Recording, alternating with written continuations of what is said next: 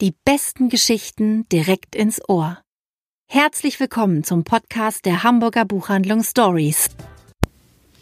Hallo und herzlich willkommen, liebe Zuhörerinnen und Zuhörer.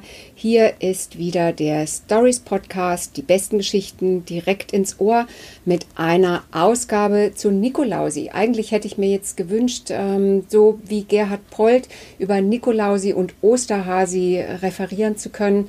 Aber ähm, auch nach wiederholtem Üben haben meine Kolleginnen ähm, mir das verboten. Also Herr Menden sagte, nee, das kannst du nicht machen. Also so habe ich nicht gesagt. sehr nett gesagt gesagt. Ja, äh, Frau Conner hat die Augenbrauen hochgezogen und das ist dann für mich eigentlich auch schon ähm, Zeichen genug. Also es ist Nikolausi, ähm, ihr Lieben da draußen im Land und wir haben Bücher für den Stiefel oder für die kommenden beiden Wochen. Und es geht los wie immer mit Sarah O'Connor und einem Gedicht für den Dezember.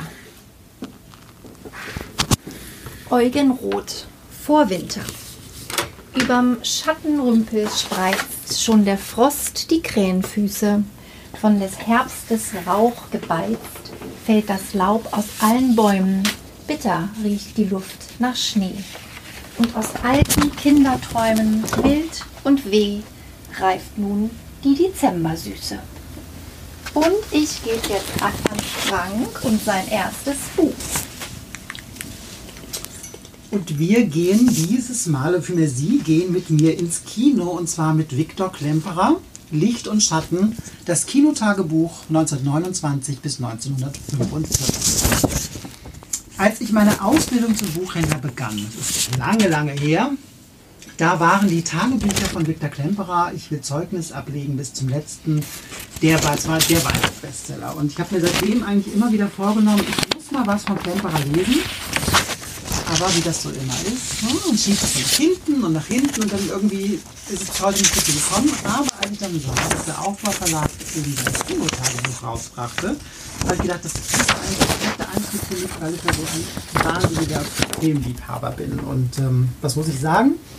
Ich werde auf jeden Fall weiter von Klemperer lesen. Klemperer ähm, war ein wirklich begeisterter Kinogänger. Hier sind 140 äh, Kinokritiken versammelt und äh, das Schöne ist, ähm, dass er wirklich auch absolute Unterhaltungsfilme sich angeguckt hat. Seine Lieblingsfilme waren die mit Jan Kipura, einem Sänger und äh, er hat aber erstmal, bevor er sich auf den Tonfilm einlief, wahnsinnig dagegen gewettert. Also er hat wirklich gesagt, er geht da nie wieder hin. Es wäre scheppernde Stimmen und alles wäre ganz, ganz schrecklich.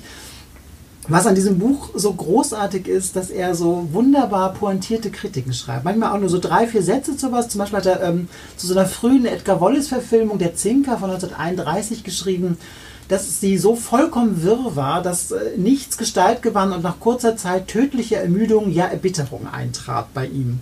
Und äh, aus dem Klassiker Der Kongress tanzt, ebenfalls 1931, gingen er und seine Frau angeödet und zerschlagen nach Hause. Also das ist voll von diesen wunderbaren, harten Kritiken. Es gibt natürlich auch Filme, die Gnade gefunden haben in seinen Augen, aber ähm, er formuliert das eben so wunderbar auf den Punkt genau. Und natürlich, ab einem bestimmten Punkt kann er nicht mehr ins Kino gehen, weil es dann Juden verboten ist, äh, das Kino zu besuchen. Und er rettet sich in der Erinnerung in Kinobesuche und lässt vor seinem geistigen Auge die Filmbilder wieder aufstehen finde, es ist gerade zu dieser Zeit, wo alle Kinos geschlossen sind, einfach nochmal ein Plädoyer dafür, das uns zeigt, wie wichtig Kino ist für uns alle. Dass das so ein, so ein kultureller Rückzugsort für uns ist, dass wir diesen Eskapismus ganz, ganz dringend benötigen, gerade in dunklen Zeiten. Und ähm, zum Schluss noch eine Bemerkung von ihm, äh, das hat mich auch, äh, fand ich so treffend. Da sagt er nämlich, immer wieder beschäftigen mich die Dimensionen des Ruhms. Alle Welt kennt heute den Filmstar, der morgen vergessen ist. 100 Leute kennen heute einen Gelehrten, aber 100 kennen ihn auch noch in 100 Jahren. Hm. Und ich gebe ab. Sehr schön. Sehr schönes Zitat. Achso, ich bin schon dran. Ähm, also, ich habe heute ein dunkles und zwei sehr helle und lichte Bücher dabei. Ich fange mal mit dem dunklen an. Ähm, geschrieben hat es Fiona Mosley. Es heißt Elmet. Ähm, wie Sie wissen, höre ich auch ich ja sehr gerne auf die Tipps meiner ähm, KollegInnen. Und in diesem Fall war es Sarah O'Connor, die das Buch ausgegraben hat vor zwei Jahren und es im Be the First to Read It ähm, vorgestellt hat. Und als es jetzt in der, in der deutschen Übersetzung kam, habe ich es sofort verschlungen. Ähm, John Smythe ist mit seinen Eltern ins beschauliche Yorkshire gezogen. Sie nennen ihr neues Zuhause Elmet, der Überlieferung nach das letzte unabhängige keltische Königreich in England. Die drei wollen ein Leben führen, das von den Gesetzen der Natur bestimmt wird. Das ist John ganz wichtig, dass seine Kinder schon sehr früh ein, ein Gespür dafür bekommen, wo das, was sie jeden Tag verbrauchen, eigentlich herkommt.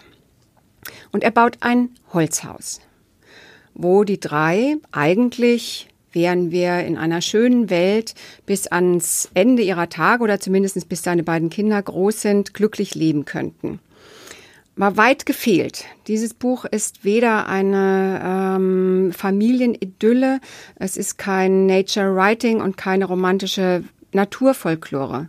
Denn John verdient das Geld für seinen, für den Familienunterhalt mit illegalen Faustkämpfen. Er ist ein Bär von einem Mann und ungeheuer siegreich. Das jedoch bringt ihm jede Menge Feinde an. Und so steht eines Tages der skrupellose Großgrundbesitzer Price vor der Tür und fordert sein Recht auf eben das Land ein, das John und seine Kinder bearbeiten und bewohnen. Und dann beginnt ein gnadenloses Gefecht. Der Guardian, Observer und Financial Times haben 2017 Elmet zum Book of the Year gekürt.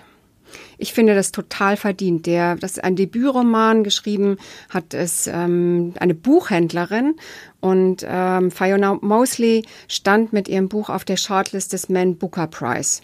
Völlig verdiente Lorbeeren für dieses furiose Buch. Es ist ungeheuer archaisch und gewaltig. Es hat einen wahnsinnigen, ähm, ein wahnsinniges Ende und gleichzeitig Gleichzeitig ist es an sehr, sehr vielen Stellen ganz wisperzart und wunderbar poetisch. Vielen Dank nochmal, Sarah, an dich für diesen echt großartigen Tipp. Ich werde das Buch nicht vergessen. Aber immer gerne, liebe Anne. es ist wirklich genau so, wie du es beschrieben hast. Und dieses Ende ist doch einfach der absolute Hammer. Ja, Wahnsinn. So unerwartet und wuchtig. Ähm, ja, ich komme zu meinem ersten Buch dieser Runde. Und zwar ähm, ist es tatsächlich ganz verlagsfrisch, halte ich es in Händen. Und zwar heißt das Reisen von Helen Habila. Ähm, das ist gerade im Verlag Afrika Wunderhorn erschienen. Und ähm, ich habe es auf Englisch gelesen, es heißt Travelers. Und es ist ja doch eins meiner, gehört zu den Top 5 ähm, meiner Lieblingsbücher dieses Jahr. Äh, es geht um einen jungen Akademiker aus äh, Nigeria, der lebt in den USA mit seiner amerikanischen Frau. Und diese hat ein, ein, sehr renommierten, ähm, ein sehr renommiertes Kunststipendium bekommen. Und die beiden reisen für ein Jahr nach Berlin. Und da beginnt sie mit ihrer ähm, Arbeit an einem Projekt mit dem Titel Reisen. Und sie malt Migrantinnen und ähm, möchte damit eine Ausstellung in Berlin äh, bestücken. Und sie lädt die, diese Menschen, Männer und Frauen und auch Kinder zu sich in die Wohnung ein, in die Altbauwohnung nach Berlin. Und da trifft ihr Mann, dessen Namen wir nie erfahren werden in diesem Buch, auf äh, einen, einen anderen jungen Mann äh, namens Manu. Ähm, der kommt aus Somalia. Der hat eine kleine Tochter und erzählt unserem namenlosen äh, Ich-Erzähler seine Geschichte. Und zwar ist der geflohen aus Somalia, ist ein Chirurg und ähm, musste fliehen aufgrund der politischen Lage im Land und ist mit seiner Frau und seinen zwei Kindern aufgebrochen. Ähm, die sind dann irgendwann in Libyen gelandet und in einem äh, Boot. Und da haben die sich dann tatsächlich verloren. Also ähm, Mann und Frau ähm, wurden getrennt mit Manu ähm, ist die kleine Tochter gerettet worden aus dem, aus dem Meer und die Frau und der Sohn sind verschwunden seitdem. Manu arbeitet in Berlin als Türsteher eines Clubs. Und er hat, bevor sie sich, bevor sie getrennt wurden auf dem Meer, hat er zu seiner Frau gesagt, sollten wir uns verlieren, ich werde jeden Sonntag in Berlin am Checkpoint Charlie nach dir hm. Ausschau halten. Und das macht er dann auch jeden Sonntag mit seiner kleinen Tochter. Das ist eine Geschichte eines Reisenden in diesem Buch. Der Ich-Erzähler lernt eine junge Frau aus Sambia kennen, die auf der Suche nach ihrem verschwundenen Bruder ist. Der ist in Basel zuletzt gesehen worden. Die beiden machen sich auf den Weg, um, um zu recherchieren. Und auf dem Rückweg ähm, aus der Schweiz, äh, der Ich-Erzähler ist wieder auf dem Weg nach Berlin, trifft er einen anderen jungen Mann mit seinem Sohn in der Bahn. Das ist ein junger Mann aus äh, Libyen und der erzählt ihm seine sehr, sehr abenteuerliche und sehr, sehr bewegende Geschichte. Eine wahre Odyssee durch ganz Europa, durch verschiedene ähm, Flüchtlingsunterkünfte. Und jetzt sitzt er also unserem Ich-Erzähler in der Bahn gegenüber. Irgendwann müssen sie sich trennen. Der Ich-Erzähler muss aussteigen, um seine Bahn zu wechseln. Und stellt erst fest, als er schon am Bahnsteig steht und der Zug wegfährt, dass er die falsche Tasche in der Hand hat. Ah. Und in seiner Tasche befindet sich seine Green Card oh und sein Ausweis, sein Geld, alles. alles. Seine komplette Identität fährt mit dem Libyer und seinem Sohn in eine andere Richtung. Und dann beginnt nochmal wirklich eine, eine unglaublich, ein unglaublicher Erzählstrang, ähm, auf den ich hier auf keinen Fall äh, eingehen möchte. Eigentlich möchte ich es ganz gerne, aber ich werde es nicht tun. Ähm, es ist wirklich ein wahnsinniges Buch.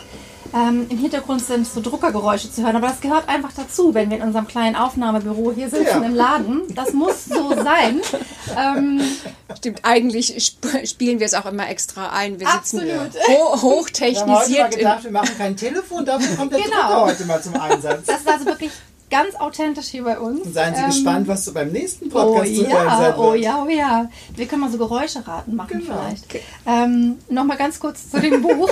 Entschuldigung. Ähm, also es ist wirklich ein ganz, ganz tolles Buch, vor allen Dingen, weil alle Geschichten zusammenhängen. Und es ist so eine wunderbare Mischung aus, ähm, aus ja, so einem lakonischen Erzählstil, aber es hat auch was ganz, ganz Poetisches. Ich war zutiefst berührt.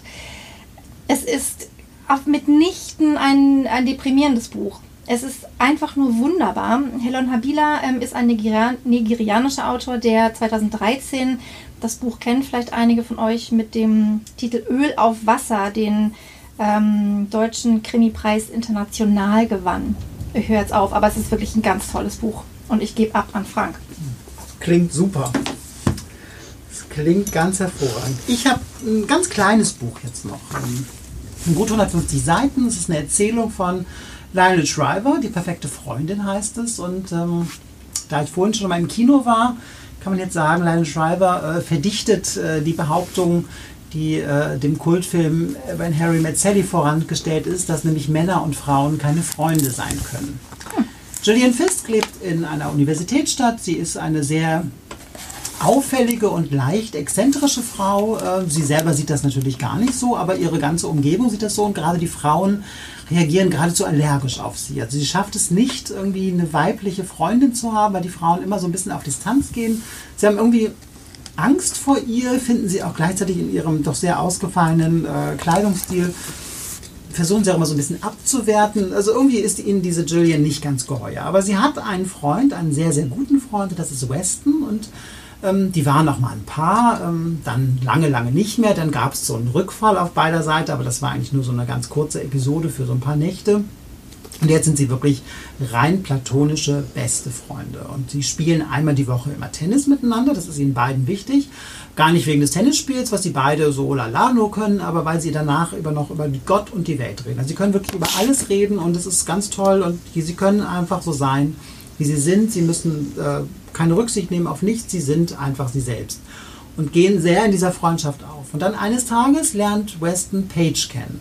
Paige, die das komplette Gegenteil von Gillian ist, eine sehr kultivierte, zurück, also sehr auch zurückhaltend gekleidete Frau, korrekter Haarschnitt und alles muss sowieso bei ähm, Paige sehr geplant und korrekt sein. Und Jillian freut sich total, dass Weston endlich eine Freundin hat. Also sie kann zwar nicht so wirklich was mit Paige anfangen, weil die ihr so recht fremd ist vom Wesen, aber sie denkt, Mensch, toll, dass ihr beide zusammen seid und hat auch das Gefühl, dass Paige und sie sich eigentlich ziemlich gut verstehen. Also eigentlich läuft es doch eigentlich ganz gut. Und dann gibt es den Tag, an dem Weston und Paige beschließen zu heiraten. Und Paige hat eine Bedingung, dass Weston und Gillian ihre Freundschaft begraben sollen. Nein. Und nun steht Weston vor dieser Entscheidung. Freundin oder zukünftige Frau. Das geht doch nicht. Und was hält überhaupt Gillian davon? Und sie ist ja echt Spezialistin immer für so moralische Dilemmata, ne? Ganz genau. Und das macht Lionel Schreiber so großartig, weil sie alle drei Perspektiven so auffächert und wir alle drei Perspektiven, je tiefer sie dann einsteigt, auf diesen Seiten äh, auch wirklich verstehen können. Und die Times hat mal gesagt, dass sie unfähig ist, einen Satz zu schreiben, der nicht intelligent ist. Und das kann ich nur, ähm, nur unterstreichen. Das ist wirklich eine ganz, ganz tolle, wunderschön übrigens auch aufgemachte äh, Erzählung von ihr. Ähm, kann ich sehr empfehlen. Übrigens genauso druckfrisch wie das Buch von Frau O'Connor Voss, gerade diese Woche erst erschienen und ähm, sehr zu empfehlen. Jetzt gebe ich an Anne. Sarah. Nee, Ach so. An Sarah schon wieder oder an Anne? So, egal, oder mach, streitet euch. äh, genau. Lass mich doch erstmal, dann mache ich mein allerneuestes Lieblingsbuch am Ende. Dann, ähm, also ich habe ein Buch von der ähm, Bestsellerliste dabei geschrieben, hat es Elke Heidenreich und es heißt Männer in Kamelhaarmänteln. Ein Erzählband, ähm, wie, im Unter, wie der Untertitel verspricht, über Kleider und Leute. Ich glaube, ähm, über das Verhältnis von Kleidern im Leben eines Menschen ähm, kann man unfassbar viel sagen und man kann dann nochmal unterscheiden zwischen Männern und Frauen. Ich kann mich jedenfalls noch, als wäre es gestern, ähm, was es leider nicht ist, an den Tag meiner Einschulung erinnern und an meine knallgelbe Breitkorthose mit einem riesigen Schlag und ich fühlte mich so wahnsinnig erwachsen und habe gedacht, jetzt, jetzt, jetzt geht's los. Und ich glaube, jede vielleicht auch jeder, ich weiß nicht, wie es dir geht, Frank, ähm, aber jede und jeder also hat so Kleidungsstücke im Leben, die für immer mit Gefühlen, mit Gerüchen, mit Situationen, mit dem, und sei es mit dem Gefühl einer kratzigen Strumpfhose auf der Haut beim Sonntagsspaziergang ähm, verbunden sind. Und genau darüber schreibt Elke Heidenreich in ihrem wunderbar heidenreichen Ton zwischen, ähm, zwischen so ein bisschen gerührt sein, super flapsig und schnodderig, immer auf den Punkt, immer super klug. Und ähm, meine Lieblingsgeschichte in diesem Buch ist die, die im Himmel spielt. Und sie sagt also, der liebe Gott, trägt ihrer Meinung nach Armani ähm, und einfach nur ein weißes Hemd drunter und, ähm, und sch schwarze Schuhe ohne Socken, natürlich italienische schwarze Schuhe ohne Socken. Und ähm, immer wenn es an der Himmelspforte klingelt, schickt er deswegen Karl Marx vor, der mit seinem Rauschebart ähm, und seinem Wallegewand so, so, so viel mehr aussieht, ähm, wie die Menschen sich den lieben Gott vorstellen, als Gott mit seinem Armani-Mantel. Und alleine für diese Vorstellung liebe ich Frau Heidenreich. Ich kann das gar nicht vergessen und ähm, Danke, danke, liebe Frau Heidenreich. Sollten Sie jemals diesen Podcast hören, sollten Sie uns damit adeln, dass Sie unseren Podcast hören. Danke für dieses schöne Bild von lieben Gott und Karl Marx. Und- meine Ja, erzähl. Eine, eine meiner Lieblingsstellen im Buch ist ja die, wo sie auf den Salzburger Festspielen einen Vortrag hält. Mm, Ja, Und Frau Heidenreich sagt sie auch in Interviews immer, verzweifelt ja immer an ihren Haaren, mit denen man nichts machen kann. Und sie hat sich eigentlich schon recht schick angezogen, aber doch eher praktisch. Und sie hält eben diesen sehr klugen Vortrag. Sie ist ein bisschen aufgeregt. Danach geht sie auf die Toilette und hört dann, wie zwei ähm, Besucherinnen dieses Vortrags über sie lästern. Und wie sie darauf reagiert, ich fand es so großartig, äh, wie sie das, wie sie da trotzdem die Oberhand behält und wie sie das so. Ich finde es einfach eh ein tolles Buch. Ja. Wollte ich nur kurz. also sie, sie ist eine tolle, sie ist eine tolle, ihr Buch ist wunderbar und ähm, sollten Sie irgendwann das Gefühl haben, Sie brauchen ein gut, ein, ein Buch für bessere Laune, dann sollten Sie auf jeden Fall in Männer in Kamelhaarmänteln hineinlesen. Lächelfaktor 10. Das werde ich nach jeden Fall auch noch tun, da reinlesen. Ähm, Ja, ich komme hier auch noch mit einem, mit einem kleinen, ganz, ganz feinen Buch. Ähm, und zwar von Melly Kiak, Frau sein. Melly Kiak ist äh, Journalistin und Autorin, hat unter anderem für die Zeit und die FAZ und die Taz geschrieben und sie ist eine sehr politische und streitbare Kolumnistin. Das Buch ist bei Hansa erschienen und es ist was ganz, ganz Schönes und was sehr, sehr Wichtiges, finde ich auch. Und äh, sie beginnt ihre Geschichte, das ist kein Roman, das ist tatsächlich ein, ein Sachbuch. Ähm, oder man könnte vielleicht sagen, es sind eher autobiografische Vignetten. Sie beginnt ihr Buch mit dem Verlust ähm, ihrer Sehkraft. Sie hat eine, ja, einen Augeninfarkt. Und ähm, alles Sichtbare schmilzt zu bloßen Schemen dahin. Und so ähm, wird das Introspektive wichtiger und ähm, Bilder entstehen in ihr und sie erzählt uns von diesen Bildern. Und gleich ganz am Anfang ist eine, eines dieser Bilder eigentlich auch, finde ich, so eine Art Schlüsselszene in diesem Buch. Ähm, ihre Eltern sind kurdische Einwanderer, sind ähm, Ende der 60er, Anfang der 70er Jahre nach Deutschland eingewandert und ähm, ihre Mutter arbeitet als ähm, Putzfrau bei einem Amtsrichter. Und dieser Amtsrichter bekommt von seiner Frau jeden Tag so ein, ein Mettwurstbrot geschmiert, welches er an seine Putzfrau weitergibt, die es dann zu Hause ihren Kindern zu essen gibt. Die Kinder mögen das überhaupt nicht, aber es muss gegessen werden aus Respekt vor diesem Amtsrichter. Und ähm, Melikiak stellt also schon ganz, ganz früh fest, es, äh, es reicht nicht, ähm, es reicht nicht einfach nur arm zu sein, man muss schon arm und hungrig sein. Ähm, wenn man dann schon arm ist, muss man auch noch hungrig dazu sein, um überhaupt ähm, gesehen zu werden oder eine Berechtigung zu haben. Und so quälen sich diese Kinder immer dieses Wurstbrot, Wurstbrot rein. Äh, es geht in diesem Buch wirklich um kleine, feine Erzähl, ähm, Erzählbausteine eigentlich fast, äh, Melly erzählt von ihrer Verwandtschaft in der Türkei. Sie erzählt, was es heißt, eigentlich ein Mensch zu werden. Also das Buch könnte auch Mensch sein heißen statt Frau sein. Aber es geht eben auch um, um, ähm, um weibliche Körperlichkeit, ähm, um Emanzipation. Es geht darum, die erste Liebe zu erleben. Ähm, es geht um Selbstermächtigung. Sie erzählt uns auch von ähm, rassistischen Begegnungen, von misogynen Erlebnissen ähm, und das alles in wirklich in wechselnden Tonalitäten. Also sie erzählt unglaublich humorvoll, finde ich, sehr, sehr bewegend, analytisch, ähm, dann wieder poetisch. Sie erzählt uns von ihrer Zeit in Leipzig, als sie im Deutschen Literaturinstitut studiert hat und vor allen Dingen ist dieses Buch auch ein, ähm, ein Plädoyer dafür, ähm, zu erzählen, ohne identitätspolitische Zuschreibungen zu erfüllen. Also zum Beispiel männlich, weiblich oder Akademiker, Arbeiter oder Inländer, Ausländer. Also es geht quasi um das Erzählen als Mensch. Ähm, es ist wirklich, es ist wunder, wunderschön und ich wünsche diesem Buch eine ganz, ganz große Leserschaft und zwar nicht nur Frauen, denn das ist wirklich ein Buch für jeden, auch für Männer. Und ich gebe nochmal ab an Anne. Genau, und das ähm, letzte Buch für dieses Jahr ist ähm, heute erst reingekommen. Ich habe mich sofort verliebt. Das ist ein Bilderbuch. Das heißt einfach nett. Herausgegeben hat es ähm, Axel Scheffler, der wunderbare Zeichner vom äh, Gryffalo. Und es inhaltet Bilder von 38 Illustratoren.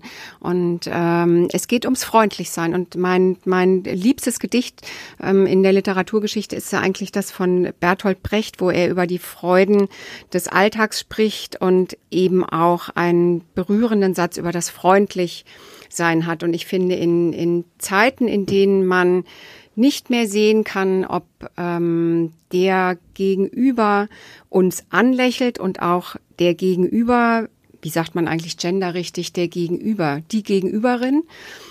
Also wo wir nicht mehr, wo wir nicht mehr, wo wir nicht mehr sehen, sehr gut, das Gegenüber. Wo wir nicht mehr unser Lächeln sehen können, finde ich dieses Buch so wunderbar, weil es 38 unterschiedliche Dinge enthält, mit denen wir anderen Menschen unsere Freundlichkeit zeigen können. Und ich finde, das ist ein echt wichtiges und wunderbar gezeichnetes Buch, was Sie auf jeden Fall noch unter den Baum legen sollten. Und damit schließe ich den Podcast für dieses Jahr. Ähm, es ist der 6. Ähm, Dezember. Wir sind noch für Sie da bis einschließlich dem 24. Wir beraten Sie, wir packen ein, wir versuchen mit Ihnen mit unseren Augen zuzulächeln. Wir halten einen heißen Tee für Sie bereit und kurzum, wir freuen uns jeden Tag auf Sie.